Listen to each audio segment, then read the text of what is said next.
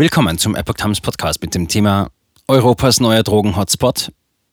Drogenproduktion in der Ukraine. Es gibt keine Polizei, die Labore stoppt.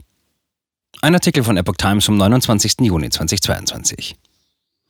Der Ukraine-Krieg könnte nach Angaben der Vereinten Nationen zu einem Anstieg der Produktion von Drogen führen. Konfliktregionen würden wie ein Magnet für die Herstellung synthetischer Drogen wirken, schreibt das UN-Büro für Drogen- und Verbrechungsbekämpfung in Wien in seinem am Montag veröffentlichten Jahresbericht.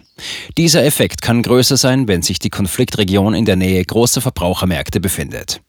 In der Ukraine war in den vergangenen Jahren die Zahl der von den Behörden aufgelösten Drogenlabore zur Herstellung von Amphetaminen laut UNODC stark angestiegen, von 17 im Jahr 2019 auf 79 im Jahr 2020. Das war die höchste Zahl an aufgelösten Amphetaminlaboren weltweit.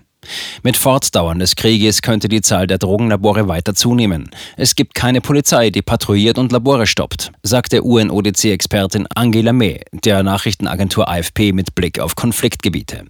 Allerdings könnte der Ukraine-Krieg dem Bericht zufolge auch dazu führen, dass Drogenschmuggelrouten gestört oder verschoben werden. Afghanistan produziert 86 Prozent des Opiums weltweit. Derweil hängt die Entwicklung des Marktes für auf Opium basierenden Drogen wie Heroin nach Einschätzung der UN-Experten von der Lage im Krisenstaat Afghanistan ab. Dort wurden im vergangenen Jahr 86 Prozent des Opiums weltweit produziert. Laut dem UNODC-Bericht könnte die humanitäre Krise in Afghanistan zu einem verstärkten Mohnanbau führen, auch wenn die herrschenden Taliban den Anbau im April untersagt hätten. Änderungen in der Opiumproduktion in Afghanistan werden Auswirkungen auf Opiatemärkte in allen Regionen der Welt haben, heißt es in dem UNODC-Bericht. Den Angaben zufolge konsumierten im vergangenen Jahr geschätzt 284 Millionen Menschen weltweit Drogen. Damit nahm jeder 18. Mensch im Alter zwischen 15 und 64 Jahren Drogen zu sich.